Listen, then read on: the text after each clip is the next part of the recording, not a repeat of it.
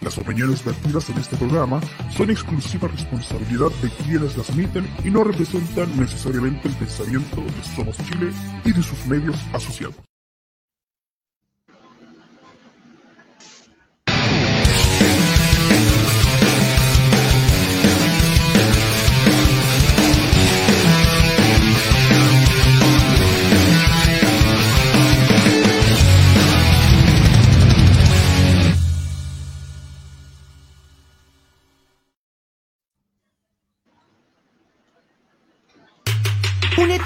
Campeones. Descubre la casa de apuestas que la está rompiendo. Conoce nuestras apuestas especiales. Disfruta de las mejores tragamonedas y casinos en vivo. Y retira tus ganancias directamente a tu cuenta bancaria. Bet Sala, la sala de los campeones.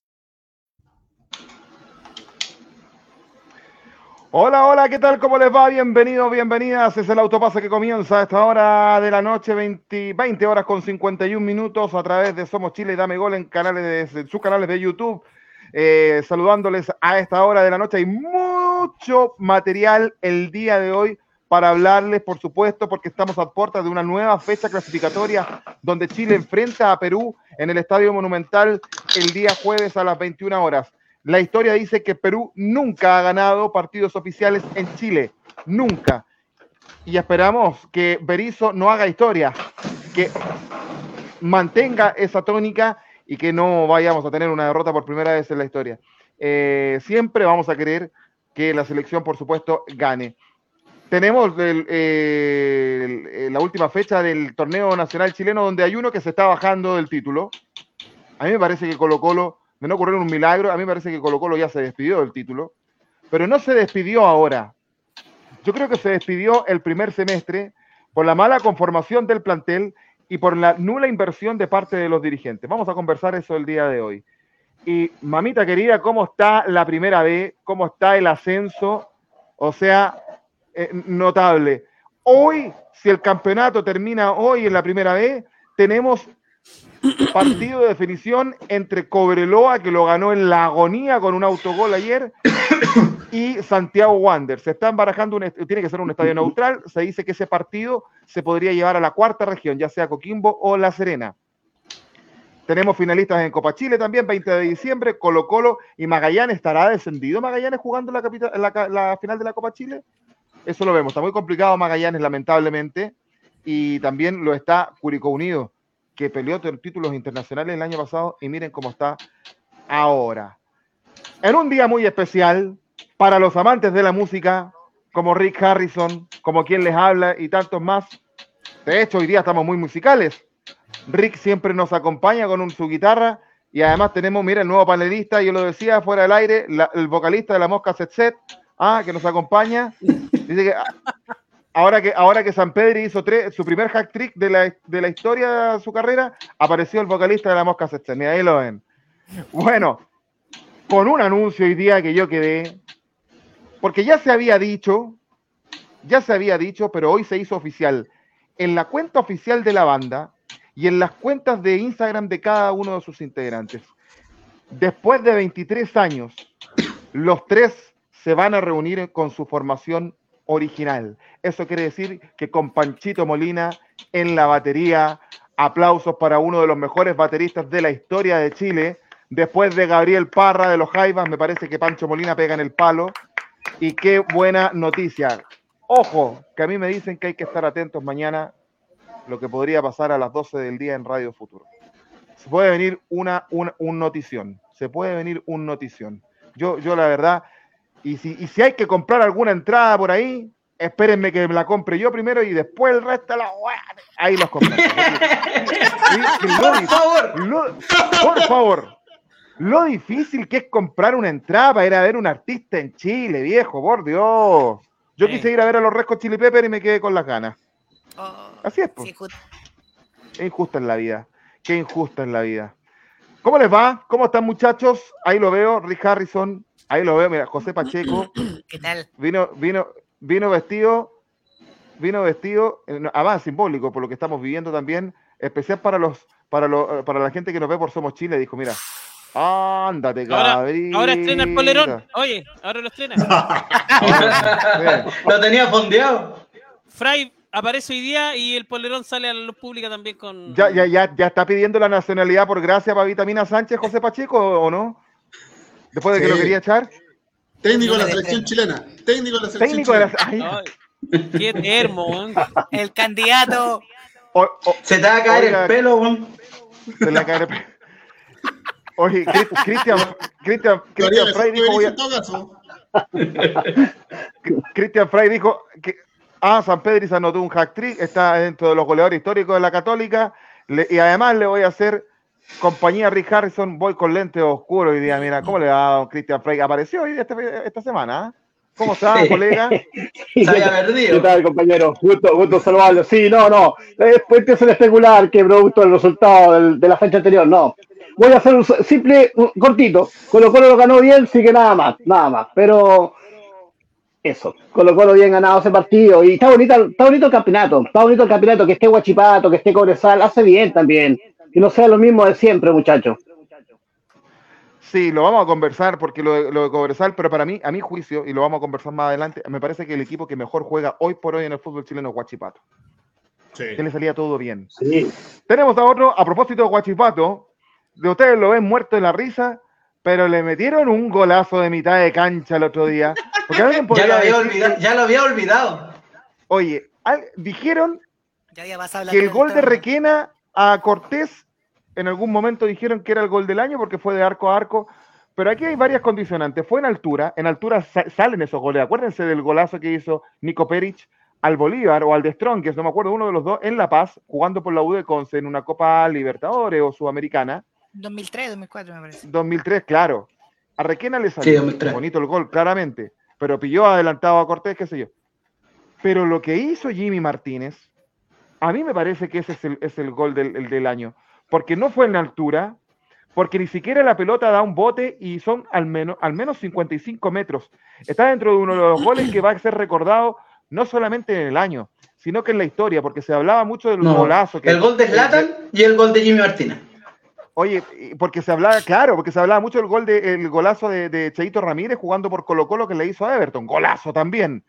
Pero lo de Jimmy Martínez, la verdad, me hizo recordar también a Bartichotto cuando le anotó a Cobresal, que después Johan Fuentes se la devuelve años después y le mete un, un gol de mitad de cancha a Colo Colo. Colo Colo. Eh, sí, son, son, son goles que uno que no se dan siempre y, y se recuerdan. Y me anda de, de- y tenemos ahí, lo vemos, anda, anda de demócrata cristiano hoy día Miguel Hermano, ¿no? ¿Por qué? No, no. Lo digo por lo que anda de amarillo. No, Amarillo patito.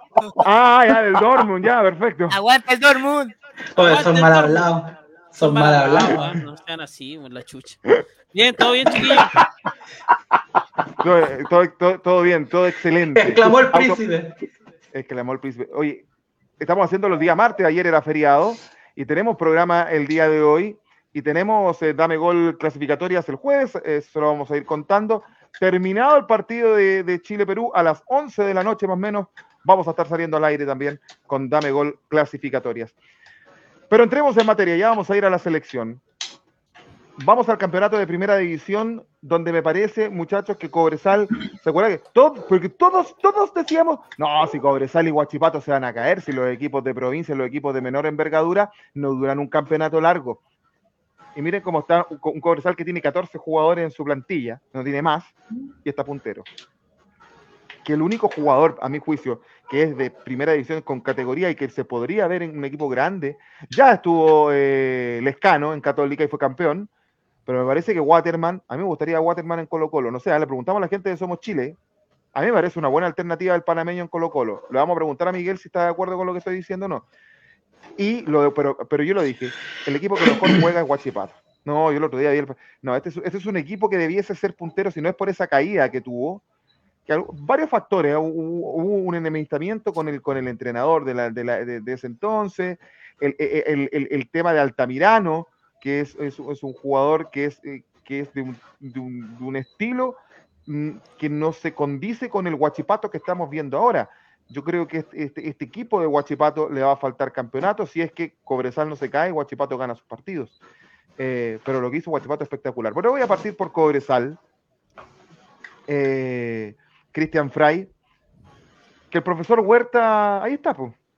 Ahí está el profesor Huerta, con poquitos jugadores, en la altura, con poquitos habitantes, y es el equipo puntero del torneo nacional chileno. ¿Qué te parece, Cristian, eh, esta campaña de Cobresal? Que ojo, que lo ha ganado en las últimas fechas con algo de polémica, eso sí. A mí me parece que el segundo gol no fue gol. Sí, el primero, pero el segundo no. Pero más allá de eso, tremenda campaña de Cobresal, Cristian. Sí, ¿qué tal? Buenas noches, compañeros. Exacto. Una gran, gran campaña del profe Huerta, que ha hecho un trabajo silencioso de harto tiempo y se nota la mano.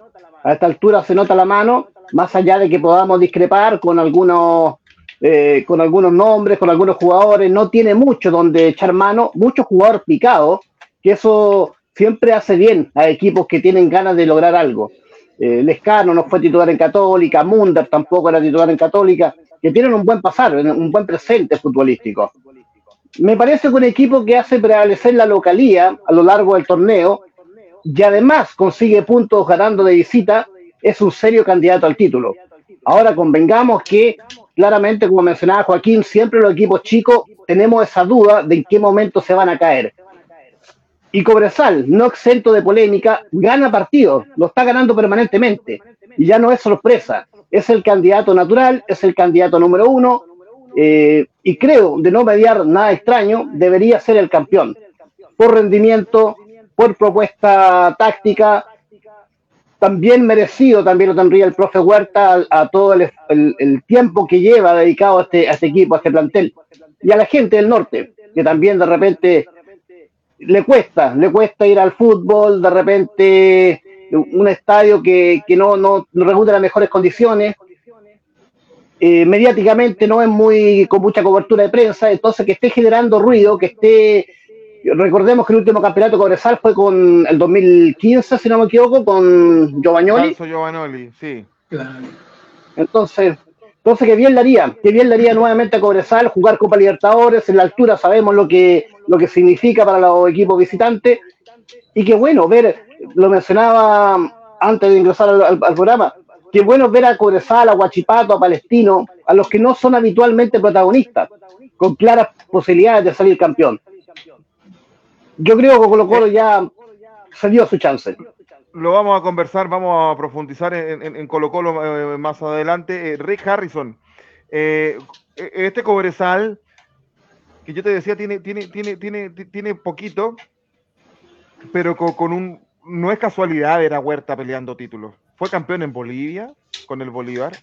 No tuvo la suerte cuando dirigió la Universidad de Chile en el 2005, pero a veces estos equipos con un trabajo más silencioso, con poca prensa, eh, eso permite que, sea un camarín en permanente descompresión, por así decirlo.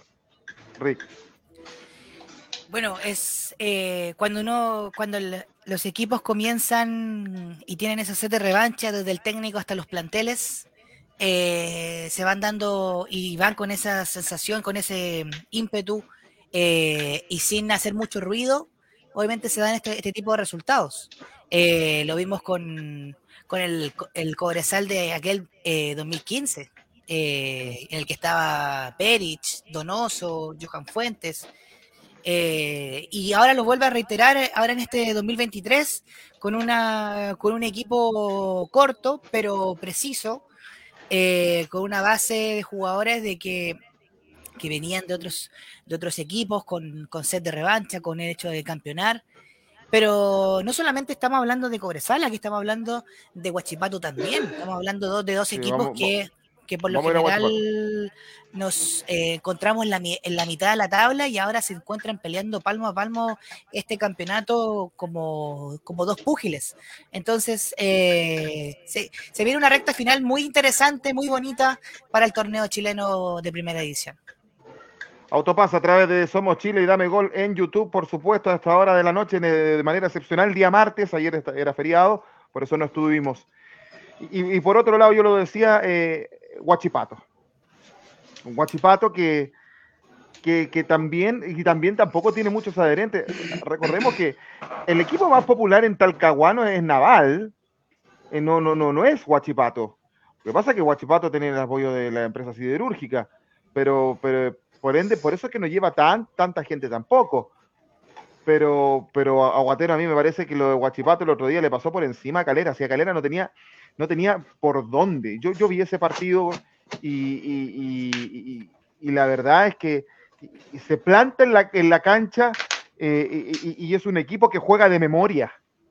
Cuando un equipo juega de memoria, es que réditos eh, va a tener, eh, sin lugar a dudas. Eh, fue la verdad que un agrado ver a, a Pato Aguatero.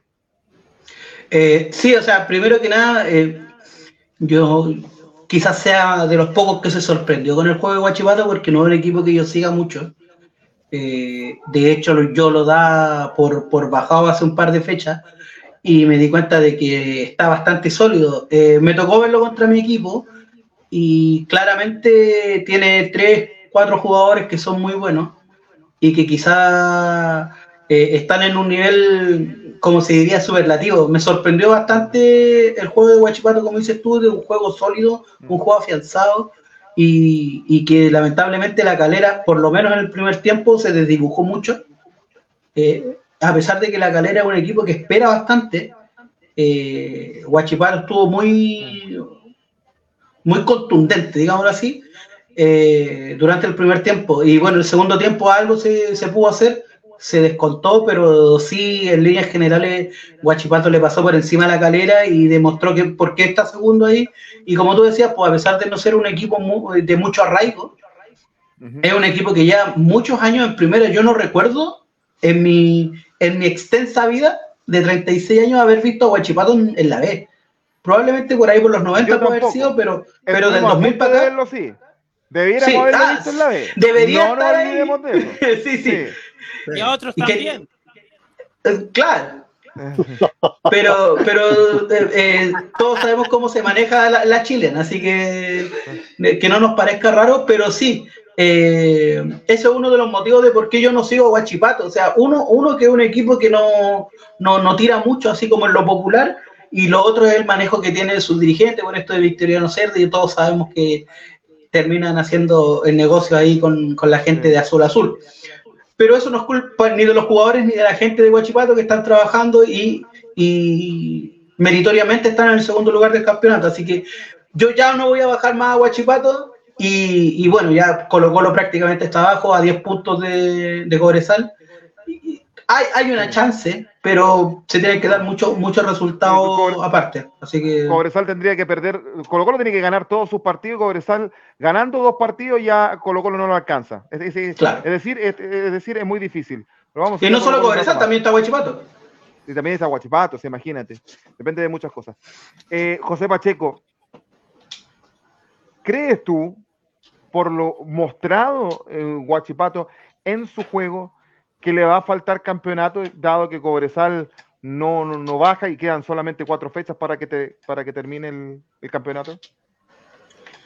Eh, yo creo que sí, que le, que le va a faltar el campeonato, aunque Huachipato es un equipo, como tú dices, juega bien, pero no siempre se le dan algunos resultados. Vimos que al principio de esta, de esta, de este torneo, la segunda rueda, perdió muchos puntos, sintió como la salida de, de Altamirano y después se ha ido firmando un poco, pero el conjunto del acero juega muy bien, tiene una idea mecanizada de juego. Gustavo Álvarez le da una identidad que, que es muy propia de él. Mm. Y Guachipato, si no tuviera, si no tuviera ese- esas intermitencias, que por eso es que muchos de, Mm. los, de los programas de, de fútbol eh, no cuentan tanto a Guachipato porque tiene alguna intermitencia, pero últimamente se ha firmado algo y, y yo diría que después de Cobresal es el segundo candidato al título. Es el segundo candidato al título, así lo dice la tabla de posiciones también. Ahora, Miguel Relmuán, hemos alabado mucho a Cobresal y a Huachipato por lo que están haciendo, porque son equipos de menor envergadura, porque no han bajado su nivel como es lo, que normalmente sucede. El año pasado eh, pasó un poco con Ñublense y Curicó, sin embargo, igual pelearon título, pero Colo Colo los- mirando hacia atrás eh, eh, lo sobrepasó. Eso no ha ocurrido este año. y, con sus méritos propios, ya lo decíamos, Cobresal, con, e- con, este, con, este, con esta inteligencia que tiene el profe Huerta para armar este equipo eh, y eh, este juego eh, sólido y vistoso que tiene Guachipato están ahí arriba. Pero la pregunta que hay que hacerse, Miguel, y no, no quiero ser chaquetero, pero determinar el campeonato así, Cobresal y Guachipato son el Chile 1 y el Chile 2 de Copa Libertadores, van a entrar a zona de grupos. Y dado los, el antecedente de los últimos años, que nos ha ido mal con Colo Colo, con Católica, ¿qué esperamos con estos equipos para, para en representación de Copa Libertadores si los equipos grandes no invierten? ¿Van a invertir estos, equipos de, menor convocatoria? ¿Cómo, lo ve eh, eh, eh, este caso, Miguel, considerando para el plano internacional que se nos viene para el fútbol chileno? O sea, esa es la pregunta que todos los años nos hacemos cuando salen equipos como de esta envergadura campeones, Cobresal, Guachipato, eh, quizás la Unión, el último torneo que ganó, eh, uno espera que estos equipos sean protagonistas, pero van a dar vergüenza a, la- a los torneos internacionales. ¿Para qué decirlo? La Católica, Colo Colo y la U, que hace rato no son protagonistas de torneo internacional. Nuestro fútbol está en decadencia La uni hablar. la uni a hablar, por eso te digo, y son los grandes, entre comillas, que nos deberían representar de buena manera a nivel internacional. Eh, nosotros estamos lejos de poder ser protagonistas y, y nuestro torneo ya en sí ordinario, porque imagínate, Colo Colo a la fecha, jugando con todo lo mal que juega, estaba peleando el torneo hasta, el, hasta este fin de semana. O sea, con, eh, con contrataciones nefastas, con una pretemporada que no existió, con un entrenador que se convence así solo de que todo está bien, con una dirigencia que hace mal las cosas, aún así, Mm. con ese Colo Colo ahí nomás, se le da como para pelear algo. O sea, el, campeonato es muy ordinario, muy penca. Entonces, eh, no, con esto no quiero desmerecer en la campaña que ha hecho Cobresal ni Guachipato, por, por nada, pero tú recién lo decías. eh, con estos mismos puntajes, Colo Colo y Colo Colo por arriba, miraba atrás a los rivales. Hoy día no le alcanza con ni con una chaucha poder pelear hasta el final. Ya faltando cuatro fechas, me parece que el torneo Colo Colo ya, ya quedó de lado y solamente podrían pelearlo Cobresal y Y Miguel. Guachipato. Miguel, en el caso hipotético de que, porque ya para mí el objetivo de Colo Colo hoy por hoy es eh, Copa Chile, y ese le da el, Chile 4 y van a fase previa de Copa Libertadores. Y ahí, de clasificar a fase previa, Colo Colo tiene la obligación, a mi juicio, de pasar esas dos fases para llegar a zona de grupos. El problema es que el antecedente del fútbol chileno, creo que por ahí salvo un Audax italiano, habría que revisar, dice que el equipo se cae en esa fase previa y no, y no clasifica a eh, fase de grupo. Eh, eh, La triste no es, realidad. es un, es un premio de consuelo, Miguel, pero, pero eh, yo creo que un equipo como Colo Colo, la U o Católica tienen que clasificar a fase de grupo de Libertadores. De todas maneras, es la obligación, es la historia lo que debería dejar a estos equipos arriba.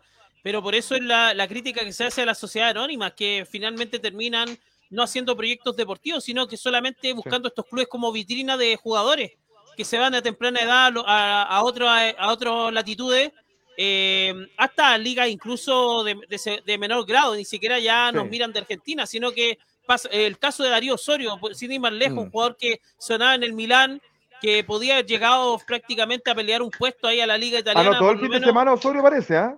Sí, sí, Sí. eh, debutó con un gol, pero a una liga de, de mucho de, de menos quilates que la italiana, o sea, la, la Sí. liga danesa me parece que está en segundo orden en Europa, eh, o en tercer orden, claro, eh, y yo creo que es un retroceso para este futbolista. Eh, lo mismo pasó con Joan Cruz, que era la gran figura de Colo Colo y terminó hoy día a préstamo o con un contrato ahí de última hora en Everton de Viña del Mar. Entonces, ¿cómo nos, Sí. ¿cómo nos equivocamos en las decisiones que tomamos con estos jóvenes Sí. talentos? Porque de fondo eh, todos nos acordamos de la generación dorada y cómo comenzaron estos jugadores en los equipos grandes. En este caso, en, Cobresal, eh, Cobreloa, perdón, me acuerdo del caso de Charles Aranguis, que, que ya a su corta edad marcaba diferencia. Lo mismo de Alexis.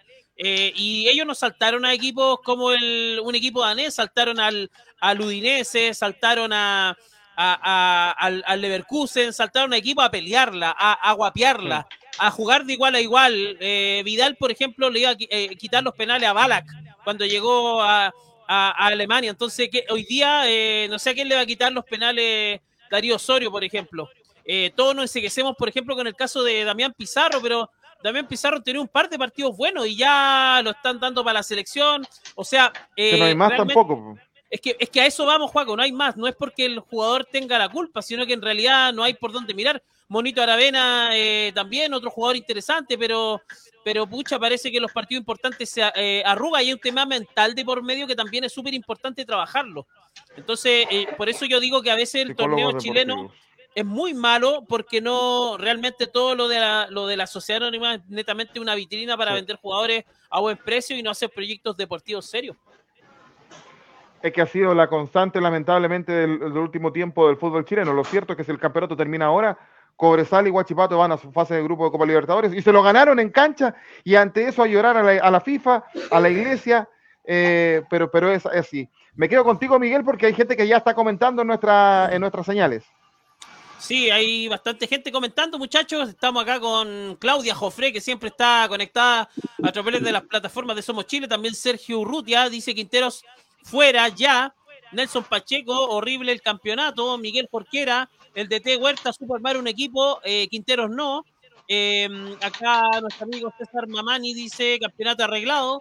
Miguel Jorquera, eh, pero aún no ha ganado nada. Cobresal, obviamente no, pero todo lo que dice, lo que se ve es que Cobresal va a su firme de, un nuevo título. Y, no sé si en este caso, me imagino que Miguel es de Colo Colo, sí es de Colo Colo, Colo Colo no tiene con qué competirle. Eso es, estamos claros, faltando cuatro fechas.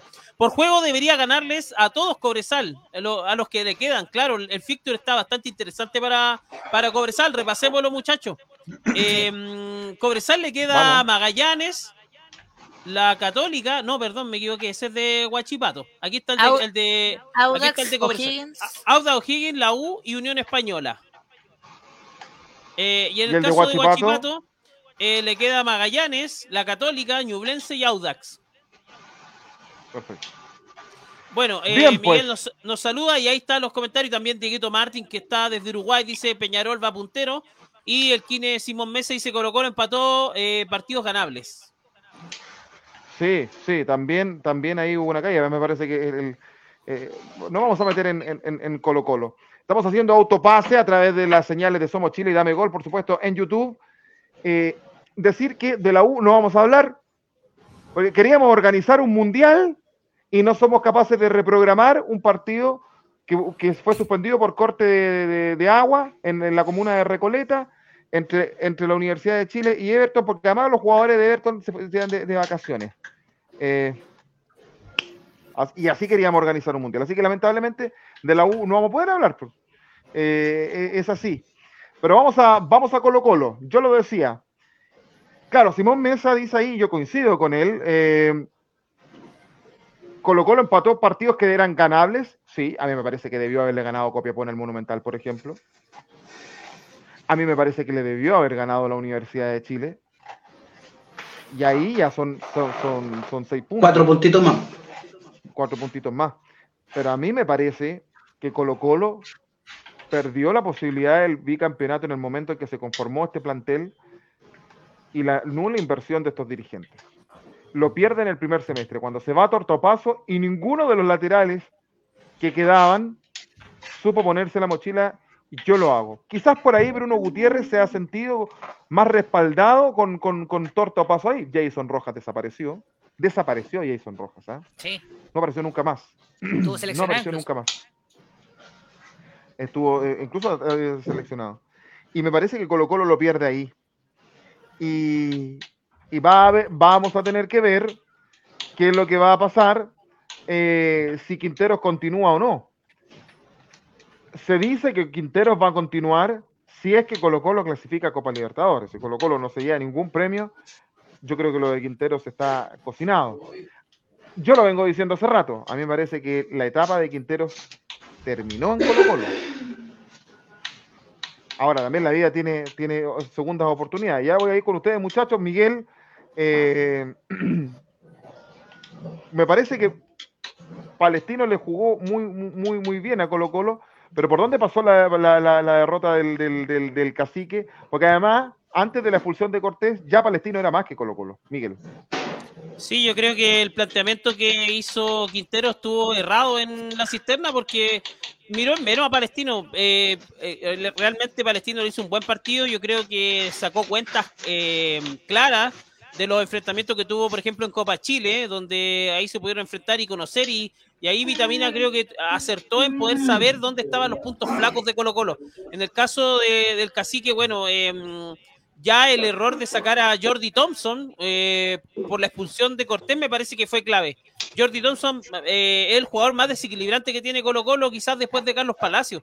Y es un error sacar a Thompson y, por ejemplo, dejar a Parra, que por mucho de buenos partidos, buenos minutos que haya tenido, no daba para los 90 minutos aguantar un resultado.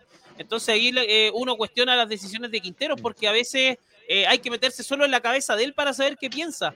Y a veces no lo entendemos. me preocupa por ejemplo, que Quintero pudiera llegar a la selección. ¿Sabes por qué? Porque eh, estas mismas decisiones que llegara a tomar Quintero en Colo Colo las va a tomar en la selección y la, la tosudez de los entrenadores a veces mata a los hinchas. Y eso es lo que no tiene aburrido con Quintero, no tiene aburrido con Berizzo y no, tiene aburrido con un montón de entrenadores que han pasado por Colo Colo y por la selección y no, y no tienen autocrítica. Y no es bueno los antecedentes de Quintero dirigiendo selecciones.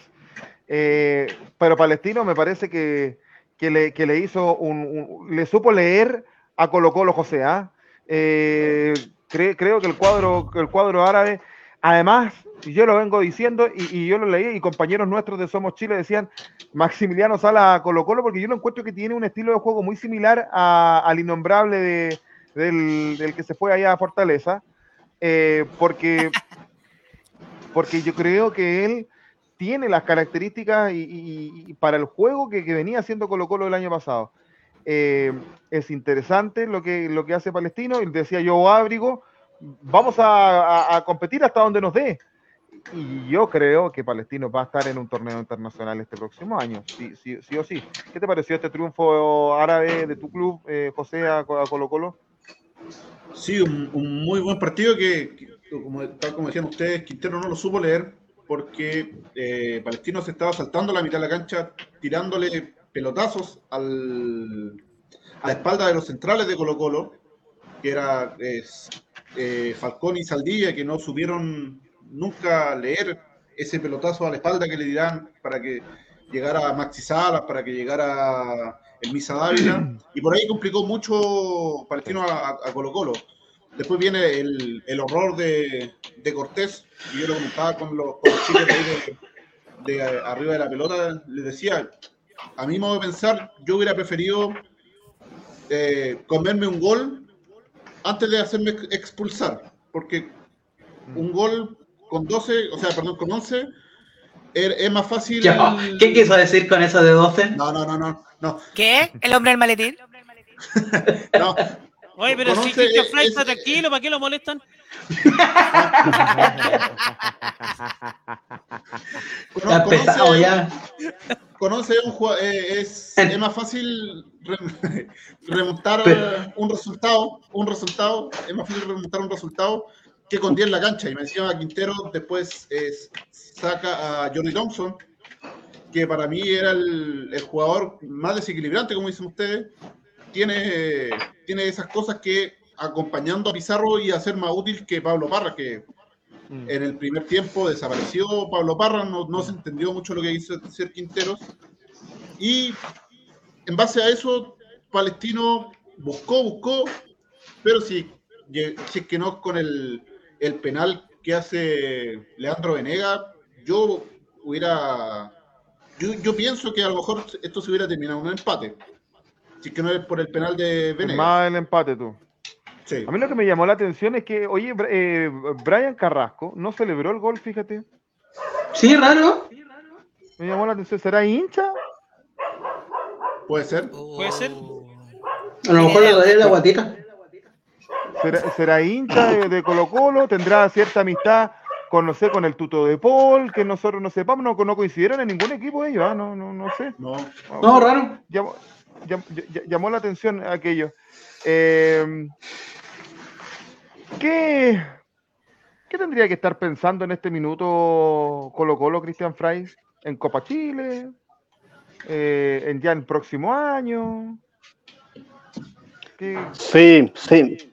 Sí, yo creo que el objetivo para, el objetivo Colo Colo pasa directamente a hacer la Copa Chile, ahora más, creo yo y la tiene, yo creo que va a ser el campeón finalmente la Copa Chile sin contratiempo. Creo que Magallanes va a llegar bastante alicaído, si no ya descendido.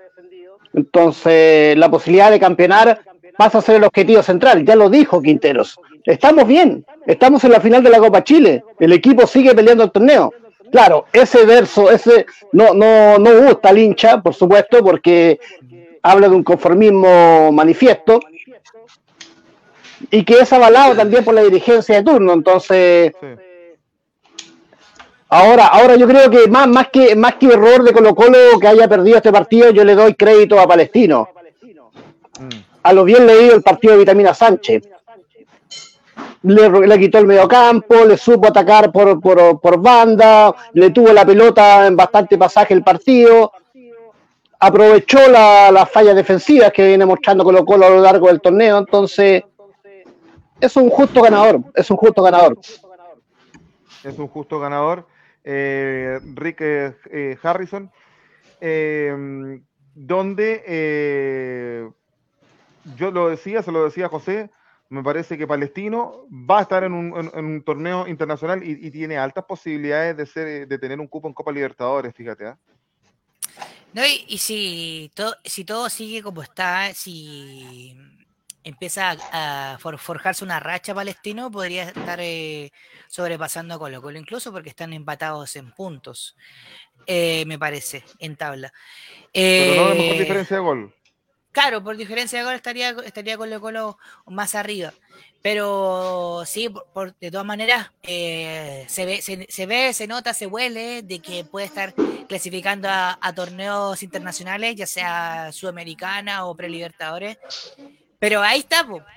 ese es el tema, que uno eh, ya está, uno se crea la expectativa cuando llegan a, a estas instancias y volvemos al tema que habíamos visto anteriormente. ¿Cómo lo van a hacer? ¿Van a, van a pasar esta- estas fases? ¿Van a hacer, eh, por ejemplo, como lo hizo en su momento Audax o Ñublense en, este, en el torneo pasado, en los torneos internacionales pasados? Eh, ¿Y qué, hacia dónde van a apuntar? ¿Van a apuntar a- hacia, hacia to- a jugar todos los, ganar todos los partidos? Eh, o sea, imagínense si no lo hace, si no lo hace o no lo logra los equipos grandes, ¿qué le queda a los equipos chicos? Bien. eh, oye, está- hay, hay fútbol en Argentina también. ¿ah? Mira, Belgrano le ganando 4-3 a Boca, nos cuentan ustedes mismos por, in- por, por interno. Me recuerdo mucho el resultado de San Marcos con de San Marcos de Arica ayer con, con, Con con el Deportes de Antofa. Antofagasta. ¿Qué, qué partido, man. Partidazo. Oye, Aguatero, fíjate que estaba viendo la nómina de la tabla de goleadores de Colo Colo de este año. Porque yo creo, y se nos fue Aguatero. Ahí está Aguatero. ¿Qué pasó, Aguatero? Ahí volvió a Ahí está, Guatero. está. Ahí volvió El Aguatero. internet, el internet. El inter- Ah, ya. Oye, estaba viendo la tabla de goleadores de Colo Colo, que me parece que cuando un equipo no tiene un goleador neto, como le ha pasado a Colo Colo este año, es muy difícil que pelee el torneo. Y mira. ¿sabe cuáles son los goleadores de- del cacique? Leandro Venegas y Carlos Palacio, ambos con seis goles. Tenemos un volante que no es nueve, que es goleador, y eso ya es preocupante. Y, y uno de los nueve que ni siquiera ha sido titular, eso para la discusión también, ¿ah? que así fue resistido Venegas, sin embargo, igual se mete y se las arregla para tener un, un 9 que lo habían traído para ser el segundo del, del innombrable, como le llamo yo, que se fue para, para, para Fortaleza. eh, sin embargo, se la arreglaba para anotar. ¿Qué te parece esto, este- eh, eh, estos goleadores que tiene Colo Colo? ¿Coincides conmigo que, que le faltó un 9 nato, un pepero este año? Claramente, o sea, como, como sabemos en, en la Chilean, con poquito alcanza y teniendo un buen delantero, bueno, no es el caso de la Católica, pero teniendo un buen delantero, eh, con un equipo más o menos, tú puedes salir campeón. Y eso pasó el año pasado con Colo Colo. Lucero era un jugador excluyente en la liga, pero por lejos de haber sido el mejor delantero del año pasado. Quizá- quizás peleando con, con San Pedri. Pero ahí se vio claramente que un, un delantero en buen nivel y aprovechando las pocas que puede llegar a tener, le puede cambiar la cara a un equipo. Lo vemos también con, con Suazo en San Luis y podemos dar muchos casos a través de la historia. Pero, y, y esto es, es algo que yo quería comentar hace rato. Eh, lo, lo de Venegas es, muy. yo no sé si todos escuchan con eco o yo nomás. La cosa es que eh, Venegas es, es un jugador que está cumpliendo muy bien la, la labor que viene a cumplir, pues, de ser segundo, de ser una, una gran opción. Incluso ha habido partidos en que ni siquiera ha ido a la banca. Y ahí está, siempre, siempre trabajando. En la U cumplía el mismo rol. En la U todos decían, no, Venegas no juega, Venegas no juega, y vaya y hace un gol en un clásico, y vaya y hace un gol en un partido importante. Terminó jugando en Independiente porque es un jugador de reparto que sabe muy bien cuáles son sus cualidades. Y por eso cae bien en todos los equipos en donde va. En, en la calera era goleadorcísimo. Entonces, cu- cuando recién llegó, estamos hablando yo como del 2013, si no me equivoco. Sí. Pero, pero es uno de estos jugadores que, que le va bien o relativamente bien en casi todos lados porque sabe muy bien la función que tiene que cumplir. Y yo creo que en eso está, está bien. Ahora, lo- Miguel, es que, eh, para complementarlo, sí, perdón que te- es que me hizo acordar de Joe Singh, nuestro amigo de Dame Gol argentino, que cuando, cuando- eh, que ya él venía siguiendo siempre el fútbol del ascenso en Argentina, dijo, Leandro Venegas es un tremendo jugador, un tremendo jugador, y aquí en Colo Colo ha sido resistido, Miguel.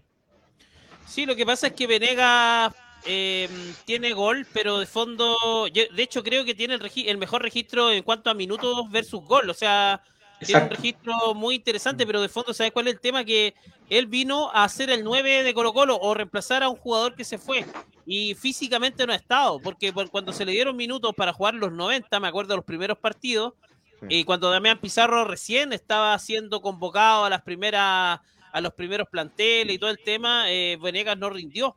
Entonces, eh, a veces nos quedamos con los registros, pero de fondo, eh, si vemos el historial del año completo, eh, ya con poco da para Venegas dejarlo arriba y eso que Venegas no cumplió. O sea, si tú haces un, un análisis o por lo menos le dice a alguien de Colo Colo, a hincha de Colo Colo, si Venegas es, es un posible, por decirlo de alguna manera, rescatado para el próximo año, todos dirían que no.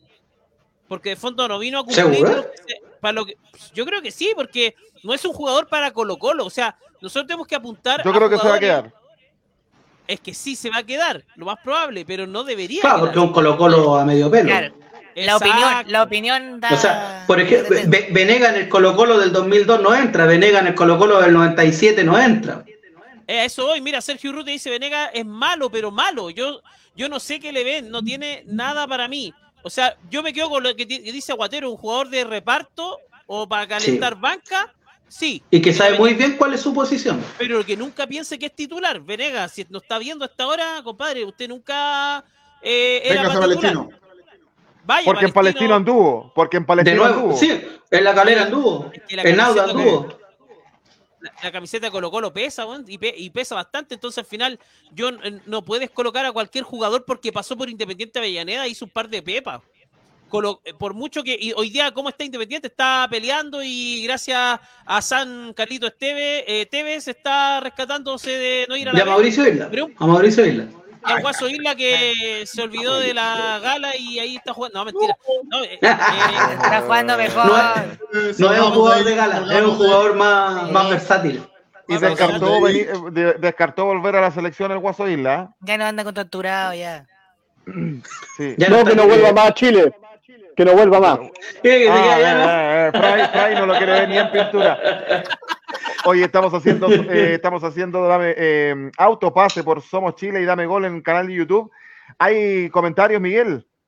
Sí, acá don Rodrigo Cuellar, Cuellar dice, saludos desde Perú, les mando un espía para analizar la situación de allá. Ya vamos, para que se quede nuestro amigo Rodrigo Cuellar, ya vamos a hablar de Perú, vamos a hablar de Chile.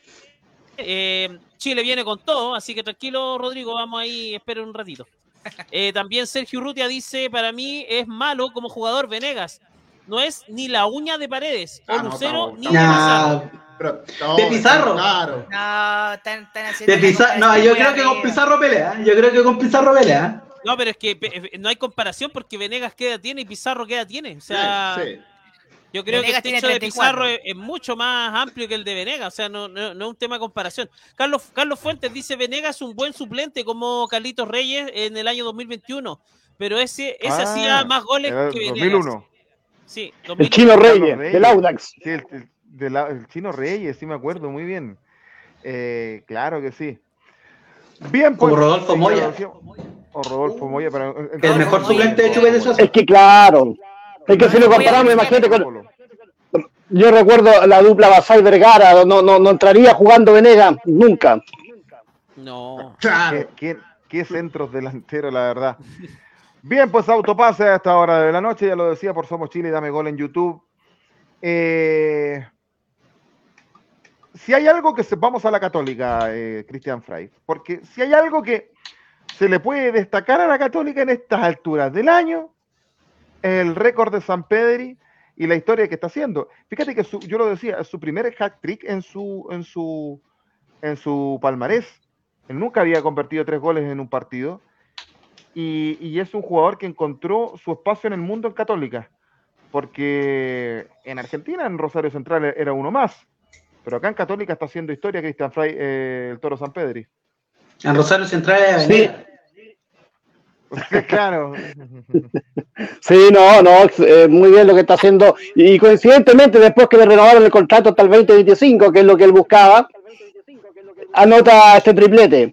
Entonces, le viene bien, le viene bien a Católica, le viene bien a Nico Núñez, que su goleador máximo vuelva a anotar, vuelva a ser importante.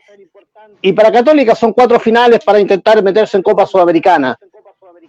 Y, y, y este otro año, bueno, eh, es de esperar que la dirigencia se meta la mano al bolsillo, haga un equipo un poquito más ordenado, un equipo con jugadores de verdad. Y Nico Núñez tenga la posibilidad de seguir al mando.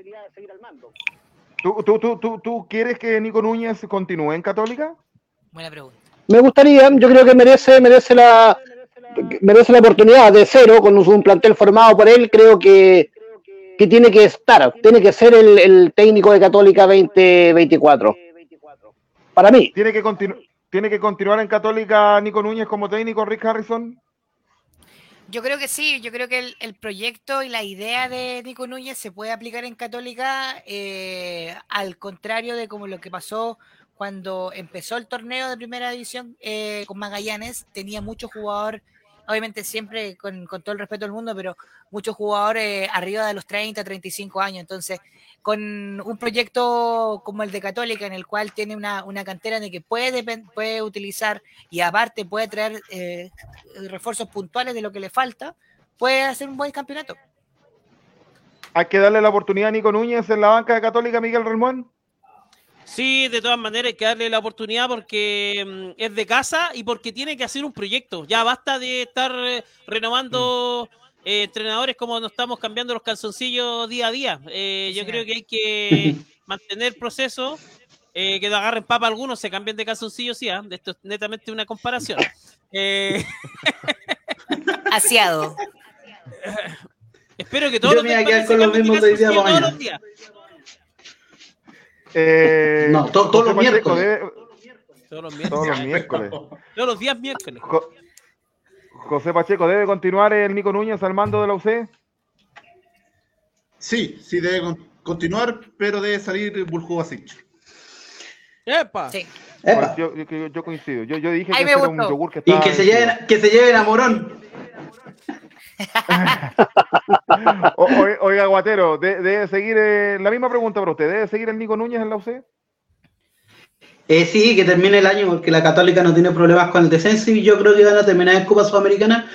Y yo creo, no sé si sea tan así, yo creo que ellos quieren mantener a, a- un entrenador como Nico Núñez, que es un, que un jugador de la casa primero y después entrenador, eh, para inaugurar el estadio. O sea, el otro día yo decía que a fines del 2024 podía estar el estadio, pero me decían los niños que quizás no, quizás por ahí, por el 2025 pero yo creo que por ahí va la idea de la católica, de, de llegar con, con jugadores de casa en el plantel, con un entrenador que sea de la casa, para inaugurar la, la nueva casa, valga la redundancia. Yo me imagino que va por ahí, pero se les está complicando un poquito con los resultados.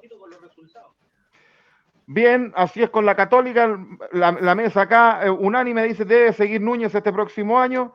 Lo ganó bien a O'Higgins 3 a 0 la, la Católica y a San Pedro y tú no le puedes dar un centímetro porque donde está ahí, ah, para invocarla, por supuesto, como tienen que hacer los goleadores.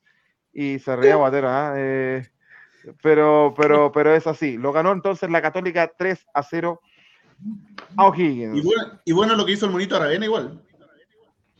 Y el Monito Aravena me parece que se mandó un buen partido. Esas son buenas noticias pensando en la selección siempre. Si es, es así, si es así. Bien, autopase a través de Somos Chile y eh, Dame Gol a través de YouTube. Esta, esta vez en forma excepcional, día martes, ya lo sabíamos ayer, nos fuimos por ser día feriado. Y nos queremos, y, y lamentablemente, Miguel, la campaña de Magallanes se está condenando cada vez más. Yo creo que ellos pueden aspirar a ganar la Copa Chile para condecorar un año que ha sido malo.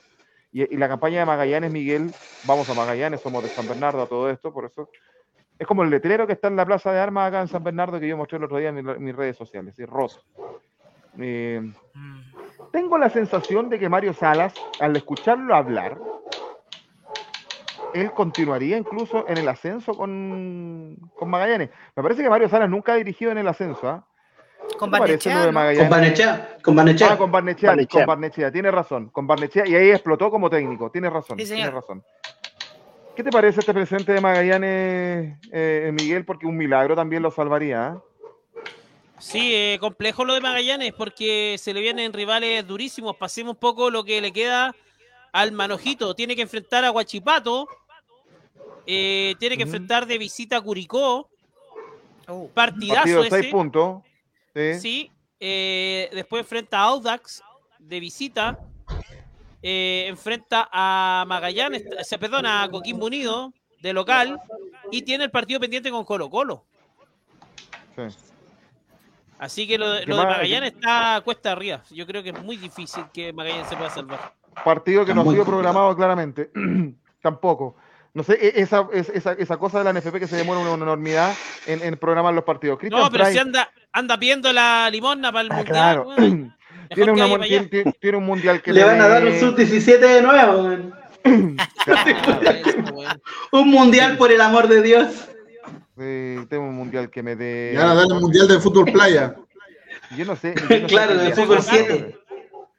Se dice No que hay elecciones el próximo año, ojo. ¿Golpe de Estado? Si le quedan como dos años todavía.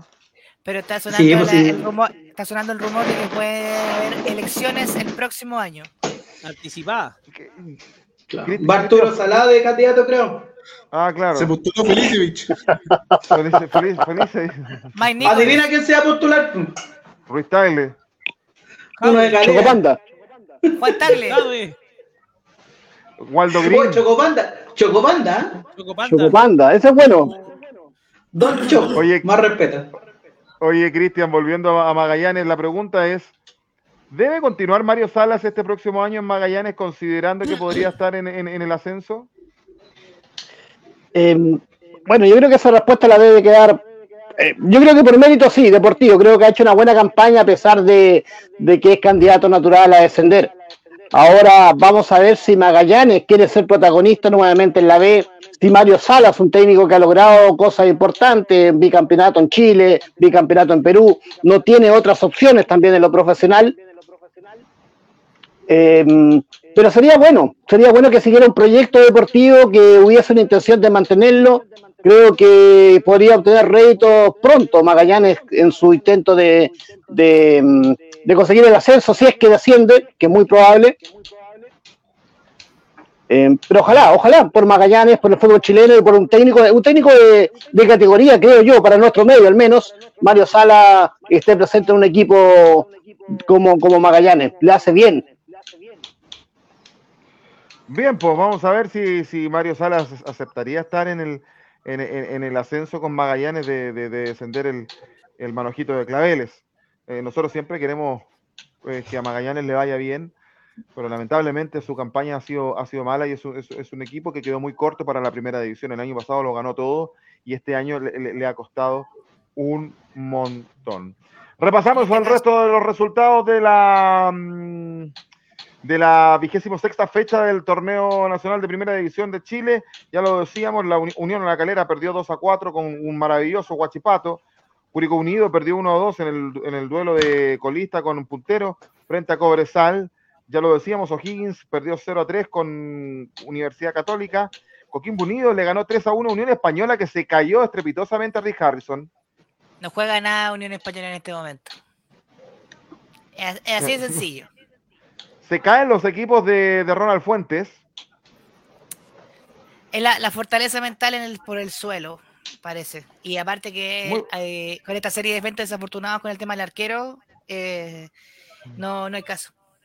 eh, más que nada aguantar hasta que termine el torneo y listo. Así es. Bueno, Copiapó le ganó 2 a 1 a Magallanes, también era un partido de 6 puntos. Qué buena campaña de Ivo Basay en Copiapó, le cambió la cara a ese equipo. Palestino, ya lo decíamos, sí, le ganó 1 a 0 a Colo Colo. Audax le ganó 1 a 0 a Ñublense. Y pospuesto la Universidad de Chile frente a Everton. Por Vamos a la tabla de posiciones que nos dice lo siguiente. Con Cobresal como líder ex- exclusivo del, del torneo con 52 unidades, segundo Guachipato con 49, tercero Colo Colo con 42, hasta ahí a Copa Libertadores. Luego cuarto Palestino con 42, quinto Everton con 38, sexto Coquimbo Unido con 38 y séptimo se mete la Católica con 37, hasta ahí a Copa Sudamericana. Luego más abajo, octavo Unión La Calera con 35, noveno la Universidad de Chile con 34, décimo Ñublense con 33, un décimo Unión Española con 32, duodécimo Audax Italiano con 32, décimo tercero Higgins de Rancagua con 30, décimo cuarto Deportes Copiapó con 29, y ya me parece que están prácticamente... Lo fome es que no está peleada la parte baja de esta tabla, porque ya estarían más o menos pedidos Magallanes y Curicó Unido con 22 unidades. Repasemos eh, el- el- la siguiente fecha que se va a jugar en como en 20 años más. En los marzo del muchachos, 2025. En marzo del 2025, Eh. este parón Han después pasado de los, 84 años. Claro, después de la vigésima octava, que se va a jugar después de los Panamericanos, que es para el fin de semana del 26 de noviembre, donde tenemos a la Universidad de Chile frente a Coquimbo Unido, Unión La Calera frente a Unión Española, Uy. luego Aguatero frente a Rick Harrison, O'Higgins frente a Cobresal, Copiapó frente a Ñublense, Curicó Unido y Magallanes, el partido de la fecha, creo yo, Palestino frente a Everton, Audax Italiano frente a Colo Colo y Guachipato frente a la Católica es lo que en la Partidazo siguiente ese. fecha, partidazo que se va a jugar. Oye, que hagan la apuesta ahí, noviembre con- Eso. con Aguatero, po. Una- no estaría mal. Ya. Un 0-0. Yo apuesto por el empate a uno. No, Lo firman, una- una lo firman en el empate los muchachos. Ya. Si Calera pierde, yo me pelo. Al cero, así como. ¿Ah? ¡Oh! Está grabado. Está grabado. Está grabado. Esto está grabado y va a redes sociales, ¿ah? Esto, este, este pedazo. Si- si- si- si- ¿Cómo fue? Si Calera, si Calera pierde, usted se rapa. Yo me robo todo esto. Oh, yo, yo. Ya, ¿y Rick qué hace? ¿Lo mismo? No, se pone pelo. No sé qué será. Es que Ahí se se, me él se pone pelo. claro. O, Le o pido ando- pelo a o me Botero. pongo, o me pongo una peluca, no sé. Eh, no sé, la verdad, estaba pensando en comprar una, una, una camiseta de, de calera y utilizarla como durante el programa, pero Ya está. Bueno, puede, Puede ser, ser, puede ser, puede puede ser. ser, puede ser. Rancio, puede ser, rancio. Puede ser. totalmente. Sí, yo no se me ocurría nada, pues dije ya- Pero que, pero que se te quede chica la bolera, así, para que se te vea la guatita. Ah, pero por, por supuesto. Una, una modo Más- jugador. Claro, una, una, Una más sensual. Una más sensual. Vamos, Oye, Calera. mucha- muchachos, estamos haciendo autopase a través de Somos Chile y Dame Gol en YouTube y vamos. Qué bueno está el ascenso.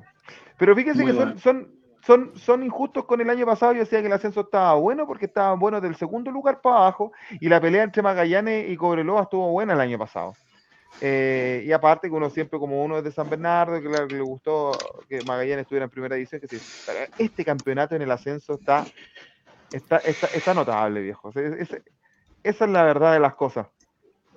Eh, con una tabla encendida que tiene hoy a Cobreloa puntero, líder exclusivo con 51 unidades, pero segundo está eh, Santiago Wanderers, que tiene 51. Según las bases del torneo, Rick Harrison, si el campeonato termina hoy, hay partido de definición, no corre la diferencia de gol ni las tarjetas entre Cobreloa y Santiago Wanderers en un estadio neutral. Rick. Así es, se viene un- una definición electrizante, queda la última fecha, Eh, y todo parece indicar de que van a, van a ir, va a subir, podría subir uno de los dos y el otro esperar hasta, eh, diciembre para poder jugar todo lo que corresponde a la liguilla. Entonces, eh, y se, ha hablado mucho cerca durante el día acerca del tema de la de los resultados en todo lo que corresponde a la liguilla. Y lo que apareció en, la, en Segunda ADN, por ejemplo, el equipo que resulte segundo en la tabla de posiciones avanzará automáticamente a la semifinal, eso ya se sabe. En este caso, eh, ahí se encontrará con el tercero, octavo, cuarto, y, pero si clasifican eh, o terminan eh, empatados en, mm. puntos, va a haber una definición única, lo cual alargaría un poco más el torneo en ese, en ese aspecto para ver quién sube em, definitivamente a primera división para el próximo año. Mira acá, Carlito Fuente, Juaco, nos deja una pregunta al, panel. Muchachos, ¿quiénes suben a primera? ¿Cobreloa, Wander o Deportes Iquique? Eh, ¿Quién quiere que suba primero? Ya, ahí, vamos, lo conversémoslo. Muy bien, Carlos Fuentes. De querer. Mira, repasemos, repasemos, repasemos la tabla ah, para que contextualicemos. O parte de la tabla. Cobreloa, yo lo decía, y Wander tiene 51 puntos y, y Deportes Iquique está tercero con 49. Le va, puede que le duela mucho a Iquique esa derrota con Ranger el otro día cuando estábamos haciendo el programa. Y, se enfrentan, me parece que Iquique con Wander, ¿o no? La última. Con Wander, Iquique Wander. Iquique Wander, sí. Y ahí puede pasar de todo, pero hasta esos tres tienen chances de, poder subir. ¿Qué equipo le gustaría ver en primera división, don José Pacheco, esta próxima temporada? ¿Cobreloa, Wanderers o Deportes Iquique? Por ser una, un estadio bonito, se vio en el, partido con Colo me gustaría que subiera Cobreloa para recuperar esa mítica, esa mística, perdón, de, de tiempo antaño.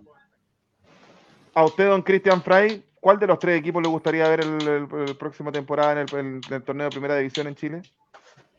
Cobreloa, Cobreloa porque creo que, hace bien el fútbol chileno, es el cuarto grande para mí y, lo que significa, son partidos con Colo Colo, con Católica, con la U, me parece que debería, debería ser y me gustaría mucho que subiera lo personal Cobreloa, por su hinchada, por su estadio, por, eh, por lo que significa Cobreloa para el fútbol chileno. ¿Y a usted, Aguatero? No, Wander, por, por la cercanía, por la historia, por la hinchada.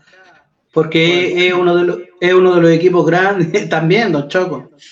Eh, yo creo que Wander merece hace rato estar en, en, primera y ojalá que esta vez sea un animador del campeonato, ya que se animó un Cobresal, se animó Guachipato, que se anime también Wander.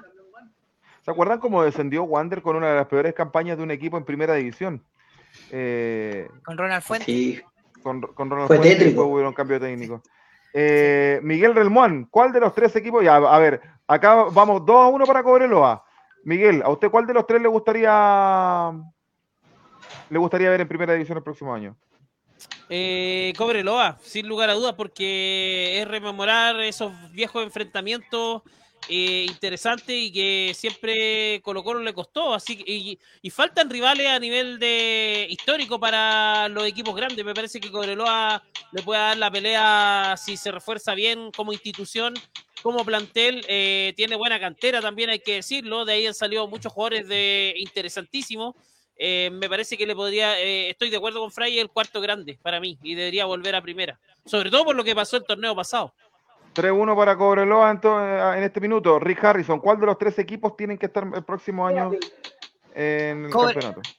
Cobreloa porque ha sido mucho el tiempo en el que ha estado eh, en, primera, en, primera vez y yo creo que el pueblo del norte se merece, eh, sobre todo por esta campaña en la que está, eh, ha estado muchas veces a puertas de llegar y siempre se ha quedado en la puerta. Entonces ahora se necesita yo creo que una alegría para la gente del norte, Cobreloa.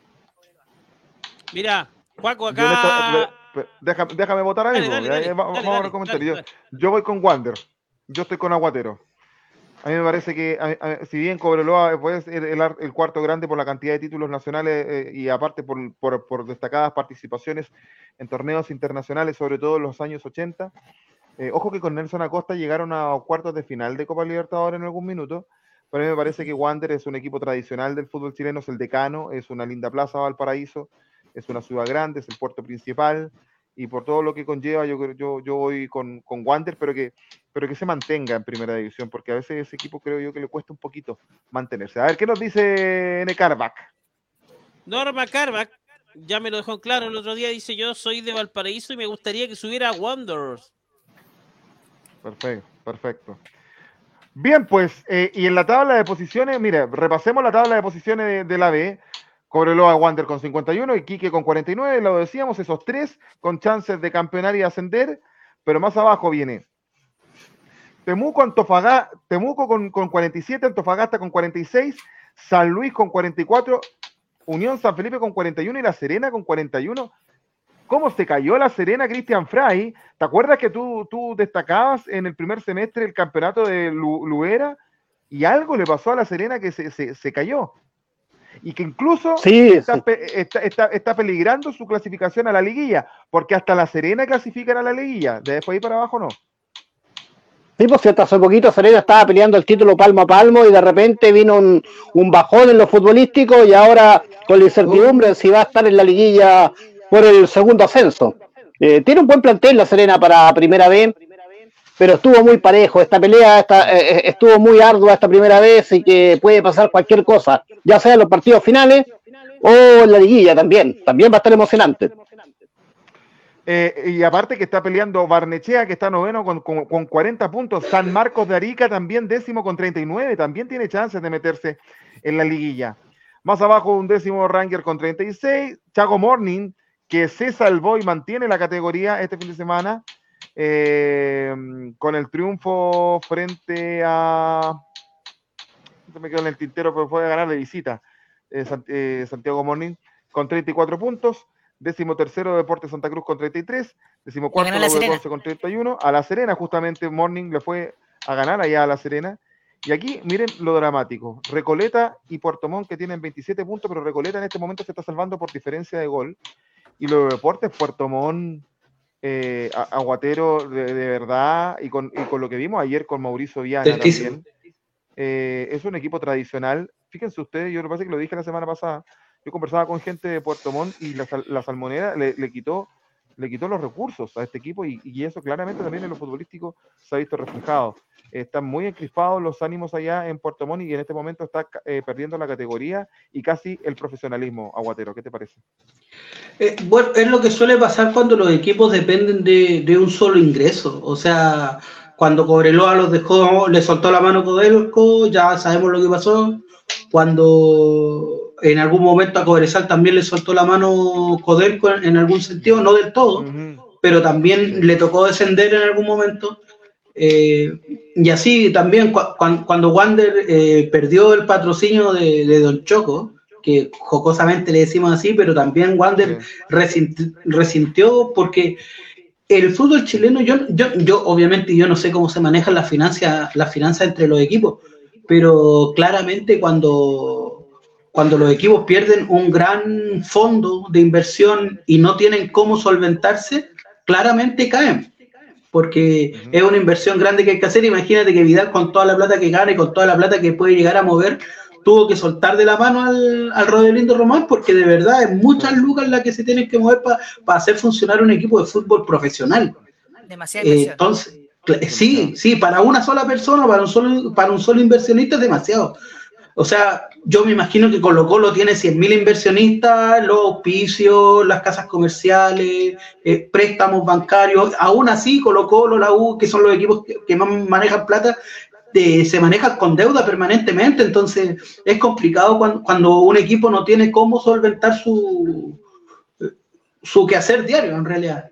Pues hay que pensar que los estadios no son propios, que hay que pagar sueldo a las personas, hay que pagarle a los jugadores, tratar de traer el mejor jugador posible, a esos jugadores hay que pagarle un sueldo, y para mantenerse en una cierta categoría hay que pagar sueldos altos, y eso es así. Bien, vamos, lamentable lo que, lo que ocurre con, con Puerto Montt. A Mauricio Viana, la información es que va a control de detención. Hay que ver ahí, eh, porque también está... Arraigo, arraigo nacional. Arraigo nacional. Es complejo, eh, se, se le salió la cadena, vamos a ver qué le dijo el caballero también, pero a mí me parece que, que- que esas cosas no deben ocurrir en una cancha de fútbol, menos en el fútbol profesional. Cambio Eh, de es deporte. ¿eh? Ahora es, ahora es boxeador, ¿eh? Ahora es boxeador. es, es lamentable lo que pasa con Puerto Montt. Bien, pues está encendida la tabla del fútbol de la primera B. Todo se define este fin de semana al mediodía, a las 12.30 se van a jugar todos los partidos claves este domingo, así que vamos a estar atentos. Y esta próxima semana vamos a tener autopase a todo primera B y selección chilena el próximo, el próximo, el próximo lunes, ¿ah? Porque no vamos a tener primera división, así que vamos a estar con todo lo que va a pasar en la, la definición de la primera B y, y la selección chilena, por supuesto. Autopase a través de Somos Chile y de Dame Gol en los canales de YouTube. Selección chilena que juega sus partidos este jueves eh, 12 de octubre a las 21 horas en el Estadio Monumental frente a Perú, que no ha ganado nunca en Chile, por lo menos por torneos oficiales, y el martes 17 a las 18 horas de visita frente a Venezuela. Fecha doble clasificatoria entonces, donde tenemos nóminas, señoras y señores, y se la vamos a contar a ustedes, donde ya hay 45 sorpresas jugadores. En el arco. No, 70. solo- 27 conté yo. Ah, chucha, ya. Se- Los sí, más recatados. más recatados. Claro. Arqueros, Gabriel Arias de Racing de Argentina, y aquí están las primeras sorpresas, Brian Cortés de Colo Colo y Fernando de Paul de Colo Colo hace mucho tiempo. Muy pocas veces se ve que se llamen a dos arqueros Oye. de un club. Lo, lo vamos a discutir, lo vamos a discutir en, en- en minutos. Los defensas, Guillermo Maripán del Mónaco de Francia, Gary Medel, Vasco da Gama de Brasil, Nayel Mesatú, que está lesionado, no va, del Kortrijk de Bélgica, Gabriel Suazo del Toulouse de Francia, qué Matías equipo? Catalán de, del Kortrijk, no sé cómo carajo se pronuncia, weón. Y no- Es como el Michelin. Señor Sí, Berizzo, deje eh, nominar a ese es del favor. Claro. Matías Catalán de. Talleres de Córdoba, Juan Delgado de Sheffield de Inglaterra, Paulo Díaz de River de Argentina, Tomás Galdame de Godoy Cruz de Argentina, Benjamín Kusevich que está lesionado de Coritiba de Brasil, Matías Fernández Cordero de Independiente del Valle, otra sorpresa.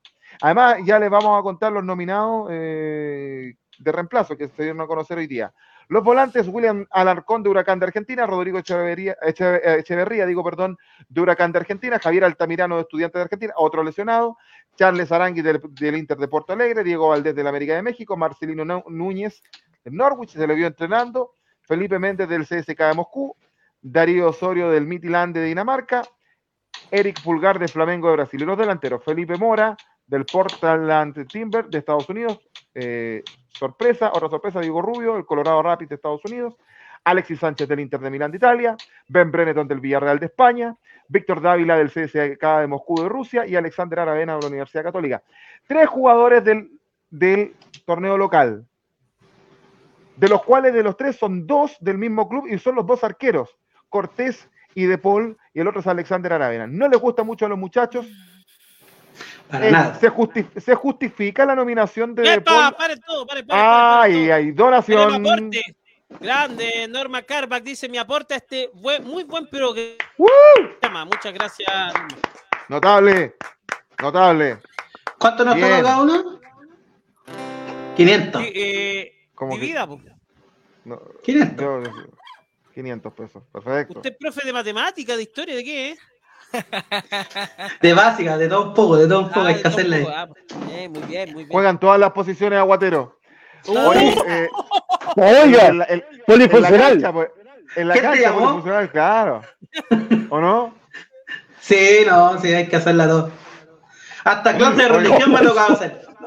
De religión. En la, en la posición, en la posición en la cancha yo me refería, ah, no sé qué está pensando. No, ahí. sí, pues estamos en un programa de fútbol, no de Kama Sutra. Sí, Eso, esto es programa eh, serio, muchachos. No, no, so- no somos son- nada de ST. Son más, de 10 de la noche, pues, bueno, así que Sí. se pueden defender. Ah, Oye, eh, Rick, Rick Harrison le iba a dar una canción a Norma. A ver, cántale, No me cántale la norma. Rick. falles, no me falles nunca. No me falles, no me falles nunca. No podría soportar ver a un hombre tomando tu mano. No podría permitir que una sombra muriera en tu cama. No me falle. Para ti, Norma Carva. Bien. No, del disco La sangre Villa, cuerpo de me emocionó, me emocionó. del disco La sangre en el cuerpo de 1999 de los tres. No me falles, tremenda, No. tremenda, tremenda canción. Tapa viña este weón. Tapa, tapa viña, tapa viña. Oiga, Ricky, aprovechando que tiene la guitarra ahí, ¿le gusta, la, nomi- ¿le gusta la nominación de, de Paul a la selección? Rick, ¿o no? Bueno, bueno, lo habíamos conversado en la interna de que todos, varios coincidían que eh, De Paul y, y Brian eran el- uno de los mejores arqueros y cancerberos del fútbol chileno. Pero ahí el, el punto era el hecho de, de que el tercer arquero fuera un, un- una- un arquero más joven para poder potenciarlo. Pero dadas las condiciones y dada obviamente el criterio del entrenador que tenemos, eh, se nominó, por supuesto, a lo, a lo mejor que, que había en el torneo. Así que, para, en realidad yo, yo no estoy tan, o sea, no, no, no está en el desacuerdo por el nombre, sino por la intención. Eh, Aguatero no le gustó para nada la nominación de, Paul a la selección. No, porque. A ver, el tercer arquero de la selección, yo personalmente pienso que tiene que ser un arquero de proyección. Durante mucho tiempo fue Toseli, mientras fue joven, mientras tuvo menos de 30 años. Y yo creo que debería mantenerse eso porque el tercer arquero prácticamente va a acompañar, ¿cierto? Va, no sé, pues a, a llevarle el agua a sus compañeros, eh, hacer grupos, como se dice, ¿cierto? Hace el asado. Eh, Claro, co- como en algún momento fue mi compadre Suárez. eh, to- todos sabemos a lo que va el tercer arquero en la selección. Sobre todo cuando son solo dos partidos. A lo mejor si fuera una competencia, una Copa América, un Mundial, que hace rato no vamos, puede ser un, un tercer arquero con experiencia. Pero para partido eliminatorio, porque si queremos hacer un, un cambio generacional, tenemos que traer gente joven. No vamos a hacer un cambio generacional con gente de 3, 4 años menor que los que se están yendo. No sé si me hago entender. Entonces, yo creo que, si bien, eh, ¿cómo se llama el muchacho? De Paul no es un mal arquero y no es un arquero que, que tenga un bajo nivel. eh, no, no, no debiera estar si va a se- seguir viniendo Arias. A ¿Se entiende? O sea, Cortés, Sí. Arias Se pelean y un arquero joven. Y, y se pelea en Eh, experiencia porque Arias, Arias también está discutido. el tercer arquero de Chile la, en el Mundial de eh, Sudáfrica 2010 fue Luis Marín, que me parece que jugaba en la Unión Española eh, por ese entonces. Lucho Marín tenía 27 años. Si bien no era un arquero senior, me parece que tampoco era tan proyección porque estaba cerca de los 30 Treinta. ya. Pero De Paul tiene El ter- 31, ¿no? Sí, pues después de mucha menos proyección. Eh, El, el- 32. el ter- el tercer arquero de Chile en, en Brasil, me parece que fue, eh, porque ahí fue Bravo, Johnny Herrera, y me parece que el- eh, Miguel Pinto.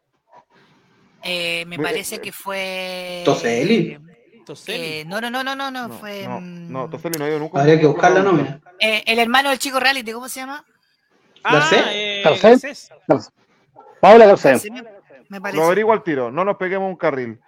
Eh, Miguel, ¿no te gusta la nominación de De Paul a la selección tampoco, me parece? No, para nada. eh, por un tema de, de actualidad, porque tú tienes que llevar a los mejores y ahí estoy con Aguatero. Yo, yo en esta convocatoria llevaba a Vicente Reyes, arquero de 19 años, que jugó un sub-20, que es un arquerazo, de- que necesita experiencia de este estilo, eh, codearse con los mejores, eh, con la generación dorada, que está- le está quedando poco. eh, Vicente Reyes que juega, lo, eh, jugaba en Estados Unidos, recuerden, y se fue al Norwich.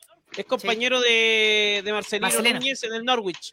Ese era el tercer arquero de Chile. A, a ese hay que aguantarlo, hay que bancarlo y hay que esperarlo. Porque va, va a ser el, el futuro número uno de la selección lejos. Tiene tremendas condiciones, arquero. Eh, ¿Te gusta la nominación de Paul, Christian Fry?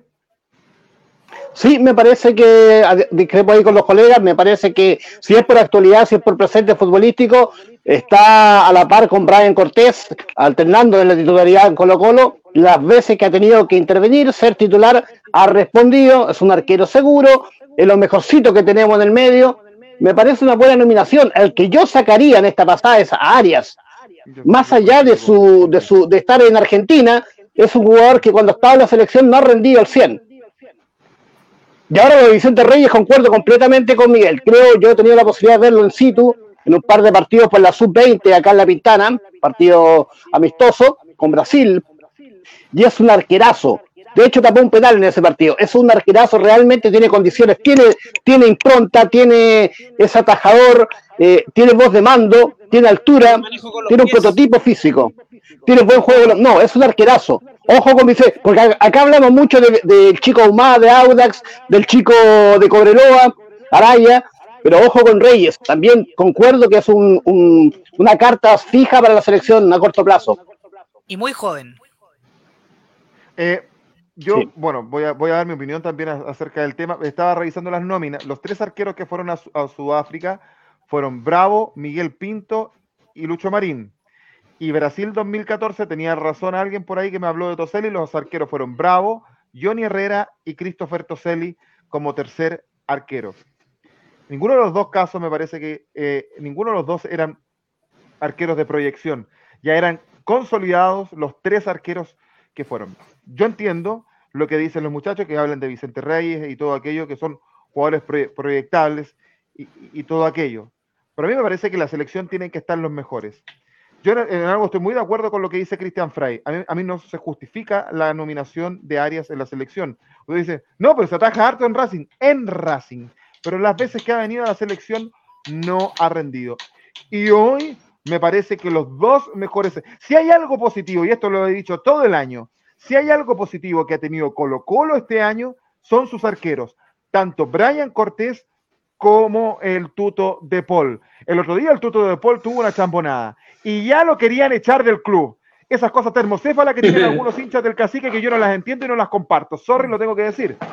Me parece que ambos arqueros son los mejores del torneo nacional. Alguien podrá decir, ay, y Castellón de Huachipato. A Castellón lo llevaron muchas veces a la selección y no anduvo, no anduvo. Como Arias. Entonces, como Arias, por ejemplo. Entonces. Ah, solo le pasa el delantal nomás, pasé la claro, dicho esto, me parece a mí que en la selección tienen que estar los mejores. Y los mejores son Cortés y De Paul. Y en desmedro de Arias, a mí, porque a mí no me gusta la selección, yo hubiese preferido el chico de Audax, eh, que es apellido Ahumada, me dice. Ahumada. Ahumada. o el chico de Cobreloa, Uguaraya. Me parece que estar en un equipo de primera división que es una ventaja por sobre uno de segunda. Me parece que Ahumada debió haber sido el tercer arquero junto a los dos de Colo Colo. Paco, ¿hay Eh, comentario? Puede ser. Puede Vamos a los comentarios. Mira, Carlos Fuentes dice Arias en la selección y no ataja ni las moscas. Y el juego con los pies es horrible. El, el- a- para mí el, de, el juego con los pies de, de Paul también deja mucho que desear. Eh, creo que es el punto más Pero flaco juega que mejor. de Paul hoy pe- día. pero- sí, pero juega mejor que Arias con los pies. Sí, lo hemos dicho en las transmisiones, Miguel, en vivo Sí. cuando nos ha tocado hacer los partidos Ah, de Colo Colo. Sí. Pero, pero Sí, Arias eh, es nulo, nulo No, con los pies. nada con los pies Arias. Miguel Jorquera, la selección debería ser solo chileno, nacido en el país, no de extranjeros nacionalizados. Y aquí concuerda nuestra amiga Norma Carback, dice, a mí no me gusta porque no deberían llamar nunca a la selección chilena ningún extranjero, Es que eso no aunque se tenemos hayan que no- nacionalizado. ¿Cómo estaríamos? Es que, es que, espérate, es que ese es el tema. Yo, yo puedo coincidir. Si a mí tampoco, a mí, a mí en algún momento de la vida me, me generaba ruido eso. Pero Nor- Normita, no ten- es que tenemos que hacerlo así. Porque no tenemos, No tenemos porque mucho. no nos sobra, La, no nos la sobra. situación nos obliga a esto. Mira, tene- el último antecedente de un arquero nacionalizado, dígame cuál fue antes de toda esta. Superman. Vargas, Sergio Vargas, Superman. que le ataja un penal a A Chilaver. Chilaver, Chilaver. en- eh, En y el- se lo grita en la eliminatoria. cara. En Asunción fue, ¿eh? ojo. y es, es, es un arquero que se identificó con el fútbol chileno. Y, y- y- y yo creo que fue lo más digno que tuvo esa selección fue el Superman en el arco. Quedamos último. guste. Y, co- Y- como capitán en ocasiones. y como capitán en ocasiones. Sí. Eh, como yo creo que lo hubiese hecho también con mucho orgullo si lo hubiese, él hubiese tenido una nominación eh, eh, Bartichotto, si hubiese jugado por Chile. Yo te aseguro que hubiese mojado esa camiseta como un chileno más, Eh, porque son jugadores que se identifican con el país. Y el Tuto de Paul ha hecho toda su carrera profesional en Chile. Él no jugó profesionalmente en Argentina, él debutó en San Luis de Quillota. Así que tampoco no nos olvidemos de eso. Eh, ¿cómo, se le, ¿Cómo se le gana a Perú, Miguel? El Uh, peso de la historia tendrá mucho que decir, ¿o no? Eh, mira, el peso de la historia sí, pero nuestra realidad y nuestro presente no nos ayuda mucho en eso. Eh, tenemos un entrenador que está colgando, literalmente está colgando, eh, una dirigencia que no sabe qué hacer con él, no sabe si pagarle la indemnización, y ya que está negociando con entrenadores por fuera, que eso no se hace. Y de fondo me parece que a nivel de plantel, eh, creo que Perú en esta oportunidad está muy a la par con Chile. Quizá en otro momento estaría un poco más abajo, pero me parece que Perú, eh, a pesar de algunas lesiones que hay por ahí, eh, puede hacer un buen partido a Chile. Mi deseo es que Chile pase por arriba de Perú, por historia, por, porque es un clásico, porque eh, fu- futbolísticamente nos odiamos y fu- solo futbolísticamente, hay que decirlo, eh, no confundamos el fútbol con temas racistas, nada por el estilo, muchachos, ahí, ahí la gente se confunde a veces y mezcla, eso es una estupidez. Pero de fondo sí a Perú, pero sí a Perú hay que pasarlo por arriba. Y me parece que eh, aunque Berizzo se tenga que ir, con Perú no se pierde.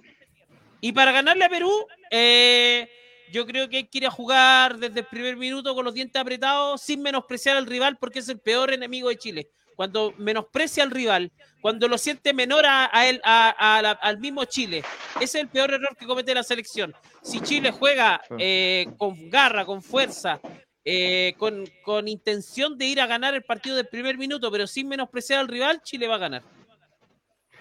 Eh, le- les voy, les voy a, mm, a- a consultar a ustedes eh, una, una posible formación que tengamos, pero antes preguntarle a Rick, ¿cuál, los jugadores que, nom- que nominó eh, por los lesionados son Matías Saldivia de la U. Ayúdame. eh, me- me- Y Felipe me- Loyola, me parece, de de Huachipato. Huachipato, Felipe, Felipe Loyola de Huachipato, y había otro más que no, que no, que no recuerdo bien. Eh, ah, y el propio Matías Fernández Cordero, que cuidado, que lo hemos candidateado todos, pero lleva dos fechas no jugando de titular en Independiente del Valle. No juega, del eso. 20 no juega desde el 26 de agosto. Y ahora que no juega lo llaman. Y ahora que no juega lo llaman. Bueno, cuidado. No, está ver. re lindo. ¿Qué equipo pondría usted en cancha, eh, don Cristian Frey? Bueno, primero que todo, a Perú se le tiene que ganar. ¿Cómo se le gana a Perú? Con tenencia de pelota y con un pressing alto. Eh, es lo principal Ya. tácticamente hablando. Ahora, en cuanto a formación, no, con lo que tenemos, con esta selección hoy, hoy por hoy, a ver, en portería, Brian, eh, lateral derecho, me gustaría ver a, a Guillermo Soto. Me gustaría ver a Guillermo darle una oportunidad en este partido. La dupla de centrales debería ser eh, Maripán, no tenemos mucho más. Maripán con. eh, me he cantado Pablo Díaz, pero, Pero está pero Pablo Díaz. con Gary. Está. ¿Está Pablo? está. Sí. Ok, Sí, dale, Pablo, ya. dale, Pablo, pero no dale a está Pablo. ¿Con Gary? ¿Con Gary? Con Gary, Pablo con Gary. Sí, me gusta esa, esa, esa mística que tienen ambos. Mira, eh, Fray es el entrenador y yo soy su ayudante técnico, así que Suazo, Eh, Suazo por izquierda. Fray es San Paolo y yo soy BKHS. Suazo por izquierda. En medio campo mantendría a Echeverría, que creo que se ha ganado la titularidad. De acuerdo. Pulgar, Aranguis, eh, y tiraría un poquito al, al, al Monito Aravena como, como volante delantero. Creo que el presente futbolístico merita que sea titular hoy por hoy. Eh, Y arriba, eh, sí, con Sánchez. O sea, jugaría con dos delanteros. Ustedes le van a preguntar si jugarían con tres con dos delanteros. A mí me dijeron que Cristian Fray era Gustavo Benítez y que Miguel Relmuán era Gualberto Jara. Dos, dos escuelas parecidas. Gustavo Huerta y el pelado Costa. Ah, claro, una cosa así. Por ahí, Oy, por ahí oy, le oy. apuntamos más. Por ahí le apuntamos más. Pa- pasarela Tolo Gallego. Claro. eh, Oye, Bien Siberizo. eh, Bielsa y Berizzo, Rogelio, Delgado tenemos por allá. A Rogelio Delgado. Rogelio Delgado también. Delgado, ¿verdad? Héctor Rogelio Miguel Delgado. Rifo. Epa. Miguel Rifo, que le fue como el ajo escalera. Sí, sí. la- y ahora están en Curicó y vamos a ver, ¿ah? Don Aguatero, ¿qué equipo pone usted para enfrentar a Perú? ¿Juega con tres o con dos delanteros? Con uno. Ah, con uno. Sí. Más poblado de volante. A ver su formación. Santibáñez. Aguatero. Sí. Tengo el mismo físico. Tengo el mismo físico. Eh, bueno, al arco con Cortés. Dupla de centrales con Maripán y, y Paulo Díaz. Porque a mí me gusta. Medel más, más adelantado. Eh, los laterales serían Soto y obviamente Suazo. Tres en el medio, con Medel, con. No está Pulgar, ¿cierto? No está ni Pulgar ni, No, sí está ni Marcelino. Sí, sí, sí. ¿Está sí, Pulgar? Entonces, Medel, Medel Pulgar y. Ya, Valdés, para jugar con un poquito más ofensivo. Ya. Y Alexi y Aravena, y arriba Solido Tober, porque no sé quién, quién puede ser de nueve, Pizarro. Pero no sé si está para la selección. No, pero está, está, está, está, está, está, eh, ay, eh, el- Está el- nominado ese para la mismo. sub-23. Diego, está Diego Rubio y está eh, Felipe Mora. Felipe Mora. Ya, Mora podría ser.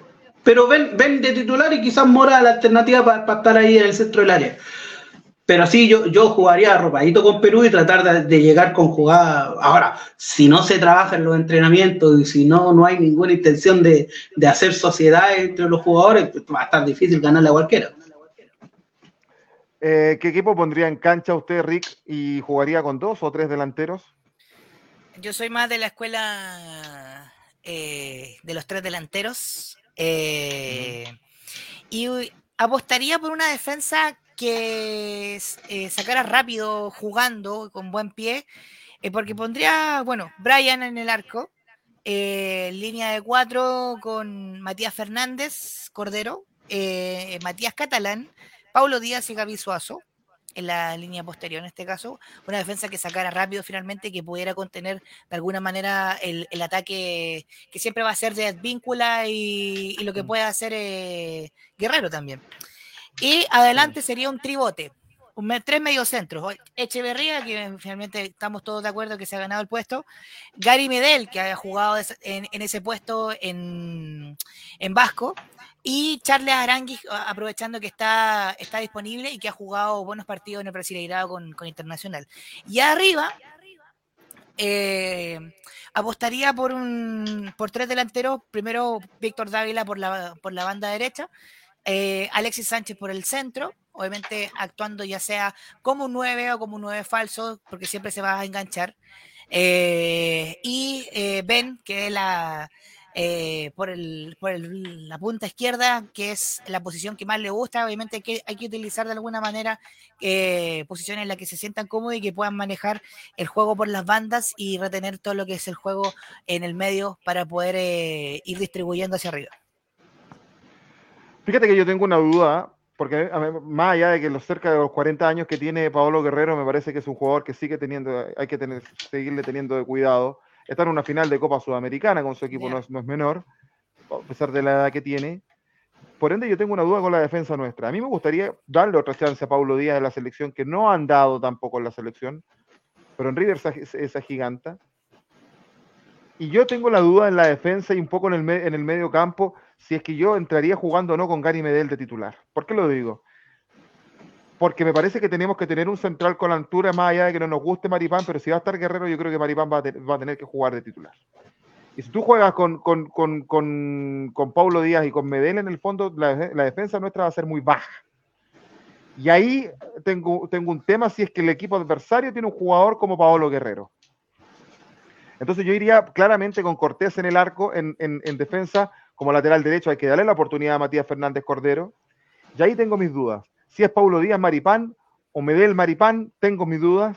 Por izquierda voy con Gabriel Suazo y en el medio terreno voy con, con Echeverría y Medel o Echeverría y eh, mm, Víctor Felipe Méndez.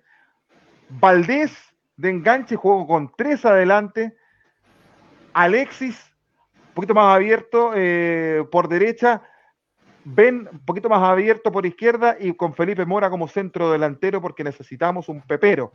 Y a estos jugadores hay que darle la, oportunidad. Ahí están mis dudas. Pero me parece, lo que tengo claro es que Echeverría tiene que jugar de titular. Y, y obviamente Ben y Alexis también lo tienen que hacer. Pero me falta, es raro que yo esté, esté poniendo en duda la, eh, eh, la titularidad de, de Medel, considerando que siempre rinde por la selección. Pero estoy pensando en, en ese, en, en- en- en- en- en la altura En de, la altura. de- de defensa, en la altura. Y con, y con Medel perdi- perdemos altura. Y perdemos altura también un poco con Pablo Díaz, pero más con Medel diría yo. Pero Y Maripán perdemos por velocidad derecha. igual. ¿Ah? Maripán por derecha. Es que yo, yo, yo jugaría con Maripán por derecha. Si el problema cuando lo pones por la izquierda, él se siente incómodo. Si su equipo juega eh, como, como, como central por derecha. Y ahí Sí, podría jugar con. Paulo Díaz que cargaba a la izquierda. Por eso yo tengo mis dudas ¿no? con Gary Medel. Eh, eh, yo Arangui no lo pongo en mi equipo titular. ¿ah? Yo creo que él viene ya en, de- en de- en decadencia su, su, su, su rendimiento. Y ahí es donde uno tiene que buscar eh, en, otros, en otros jugadores.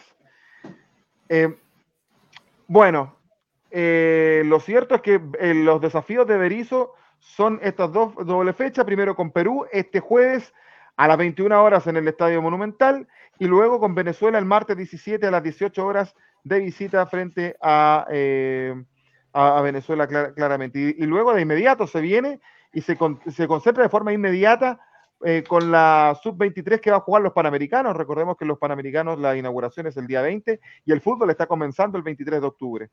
Eh, esperemos que Chile le vaya bien. Algunos dicen que le, que le vaya mal para que se vaya el Toto Berizo, pero uno siempre tiene que querer que a su selección le vaya bien. Alta sintonía en Somos Chile, se han quedado con nosotros, hemos tenido un programa extenso eh, con Autopaz el día de hoy porque había mucho tema para conversar y nos vamos con los últimos comentarios que tenemos, Miguel, ¿o no? Sí, acá hay un tema bien interesante entre Norma Carbach, David Farías, también Miguel Jorquera, mi tocayo. Estamos hablando de lo extranjero, de si vienen a la selección. Por ejemplo, Tuto después preguntaba a Norma si tiene descendencia chilena. Me parece que no, él es nacionalizado por, eh, digamos, por... Por, eh, por los años, por, los años que lleva. Claro, por radicarse Es que como te digo, de se, cinco años. se ha hecho toda su carrera futbolística en Chile. Sí. En, en San Luis de Quillota, en, eh, en la Universidad de Chile, Everton de Viña del Mar y ahora en Colo Colo. Me, me acuerdo mucho también eh, mm, en su momento cuando entrevistamos a Gonzalo Sosa, ¿te acuerdas, Juaco? Decía Sí. que su deseo era nacionalizarse para te- poder tener una opción en la selección. Bueno, ya ahora está en Audax y eso lo dijo cuando estaba en Melipilla ascendiendo de primera A, primera, de primera B a primera A. El año eh, pasado, si no me el- equivoco. Eh, El antepasado necesitaba, necesitaba aproximadamente un año y medio más de, de permanencia en Chile para poder optar a la nacionali- nacionalización y poder eh, jugar. Me parece que San Pedri también eh, se estuvo postulando para la selección chilena. Por ahí escuché algunos comentarios. No sé Sí. en realidad si tomó la, la decisión de nacionalizarse, Cristian. Mira, no tengo, no tengo esa información eh, a ciencia cierta, pero, pero podría ser una posibilidad. Con tanto que nos falta gol en la selección, podría ser una, una, una opción. Pero no tengo la certeza de que él haya tomado la decisión de querer jugar por la roja. Sí, y, y bueno, agradecerle, Juaco, a toda la gente que comentó, a David, a Miguel, a Norma. También eh, tuvimos acá a Carlos Fuentes, muy participativo. Bueno, toda la gente ahí, el aporte Sí. de Norma también. Eh, Sergio Urrutia, Rodrigo Cuellar desde Perú, que estuvo ahí olfateando cómo viene la selección chilena. Y esperemos que tengamos un, un lindo resultado, que ojalá un lindo partido también. Un lindo partido y un lindo resultado a favor de Chile. Linda discusión también se está eh, formando en los comentarios acá entre Norma Carbach y me parece que eh, David Frías. ¿ah? Hasta de xenofobia se estaban ahí a- a- hablando un poco, pero inter- interesante, interesante que, Siempre hay algo ahí con Perú. estos- Sí, porque se, for- se forman estos. Sí, pero no era por Perú, sino que a Norma le, le, le- le discuten ot- otros otros Ah, por los nacionalizados. Por los nacionalizados, que a ella no le gustan los jugadores que se nacionalizan. No, esto es fútbol, chiquillos, tranquilo. No el ejército. No, legítimo. No. Don Aguatero Central, que tenga una excelente semana y que gane Chile. Ojo que se viene el día del profesor. ¡Eso! Ah, Ahí les cuento cómo está la Spoiler. cosa. Spoiler, spoiler. Usted hizo así, va viene el día del profesor. ¿Qué? Sí, sí, literal. No, a los Ronaldinho, una celebración. Ah. Una Ah, celebración ya. a los Ronaldinho. Perfecto. Recordaron sus mejores días en 2005. Uh, Igual me, igual me, eh, igual me, me, me- me- hacía, me, me- me hacía sentido en todo caso. Don Cristian Fry, que tenga una excelente, que tenga una excelente semana y que gane Chile. Yo debía haber Vale, muchachos, gracias. Que tengan una, que tengan una buena semana ustedes también. Que gane Chile, así sea. Bien, Miguel Relmuán, que tengas una excelente semana, que gane Chile. Y nosotros nos encontramos el jueves a las 23 horas, terminado el partido de Chile-Perú, para el post partido con Dame Gol clasificatoria, Miguel. Sí, nos vemos el jueves, eh, horario por confirmar, seguramente va a ser bien tardecito, por ahí vamos a estar con los muchachos eh, haciendo todo el post partido. 23-15 más o menos. Sí, por ahí eh, Diego García también que quiere apostar, está ahí el peruano, se, se cree grande, pero le, le dije que lo íbamos a boletear, así que tranquilo Diego. Hay que esperar Eh, más. Don Rick Harrison, que tenga una excelente semana, que gane Chile y nos despedimos con usted con alguna canción de los tres, ¿nos trae o no? Sí, señor, tenemos una canción dedicada a todas las injusticias y sus culpables que ocurren en el mundo del fútbol.